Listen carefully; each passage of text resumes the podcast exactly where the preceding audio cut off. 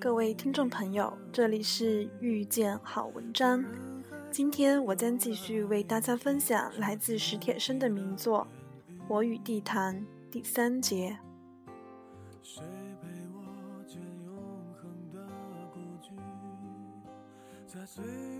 如果以一天中的时间来对应四季，当然，春天是早晨，夏天是中午，秋天是黄昏，冬天是夜晚。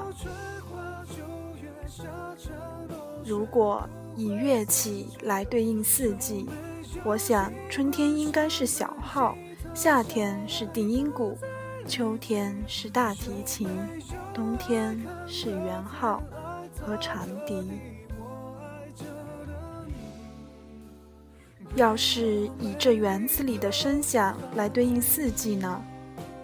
那么，春天是旗坛上空飘着的鸽子的哨音，夏天是冗长的长歌和杨树叶子哗啦啦的对着长歌的取笑，秋天是古殿檐头的风铃响，冬天是啄木鸟随意而空旷的啄木声。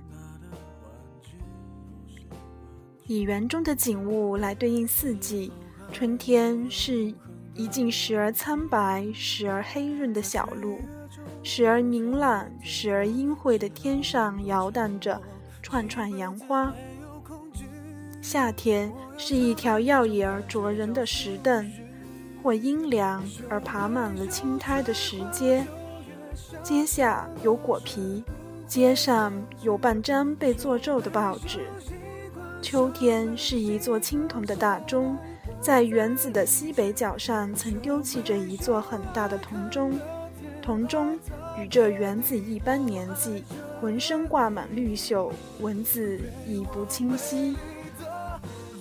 冬天是林中空地上几只羽毛蓬松的老麻雀。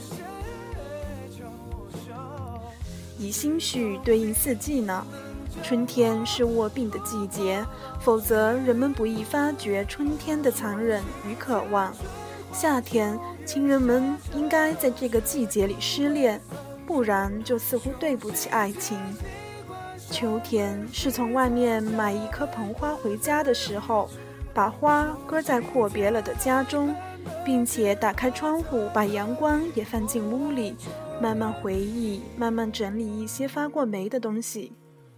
冬天伴着火炉和书，一遍遍坚定不死的决心，写一些并不发出的信。还可以用艺术形式对应四季，这样春天就是一幅画，夏天是一部长篇小说，秋天是一部短歌或诗，冬天是一座雕塑。一梦呢？一梦对应四季呢？春天是树尖上的呼喊，夏天是呼喊中的细雨，秋天是细雨中的土地，冬天是干净的土地上的一只孤零零的烟斗。因为这园子，我常感恩自己的命运。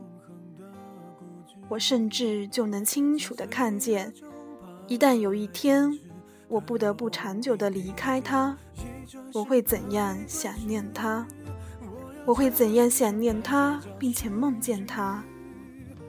我会怎样因为不敢想念他，而梦也梦不到他？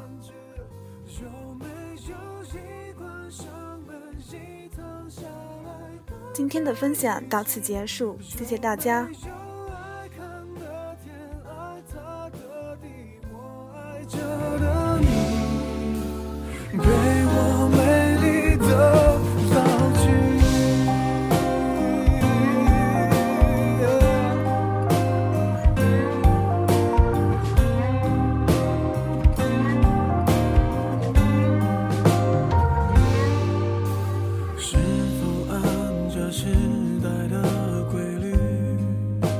在奔波中，什么不是一刹那的玩具？